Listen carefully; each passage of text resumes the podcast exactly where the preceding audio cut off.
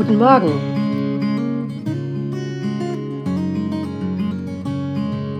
Zuversichtlich in den Tag.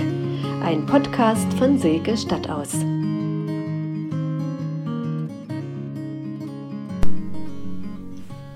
Kennen Sie die Sendung zwischen Tüll und Tränen?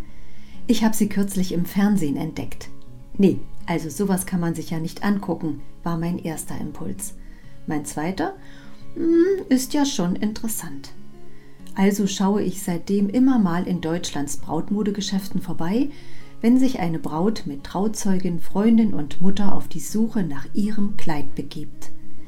Neulich fragt mich mein Mann, ob ich mir das auch gewünscht hätte.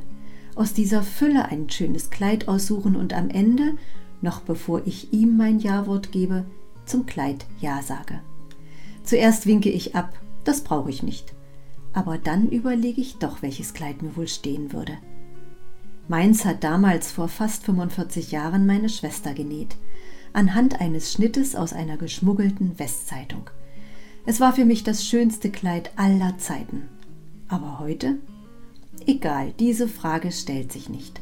Dafür aber eine andere. Legen solche Zeremonien den Grundstein für eine gelingende Beziehung? Bestimmt nicht.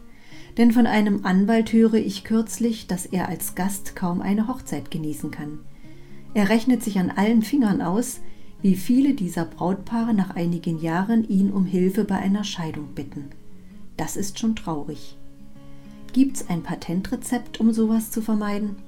Ich kenne keins fand aber bei dem Bestsellerautor John Eldridge interessante Gedanken. Er sagt, Liebe, Freundschaft und Ehe entstehen nicht während eines Wochenendes in Paris oder bei einer Kajaktour auf dem Amazonas. Das ist nicht Alltag.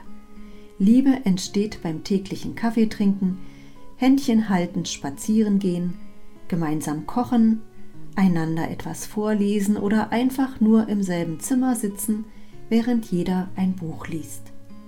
Die Bausteine eines schönen Lebens sind kleine Dinge. Nun haben wahrscheinlich die meisten von uns nach der langen Corona-Zeit mal wieder Lust auf etwas Besonderes. Das soll auch so sein. Aber wenn es darum geht, unsere Partnerschaft zu umsorgen, dann sind Höhepunkte der Nachtisch des Sonntags. Zum Überleben im Alltag brauchen wir bodenständige Kost. Ich freue mich jedenfalls auf die nächste Folge von Tüll und Tränen, während mein Mann neben mir sitzt und die Zeitung liest. Dann haben wir doch schon mal einiges richtig gemacht.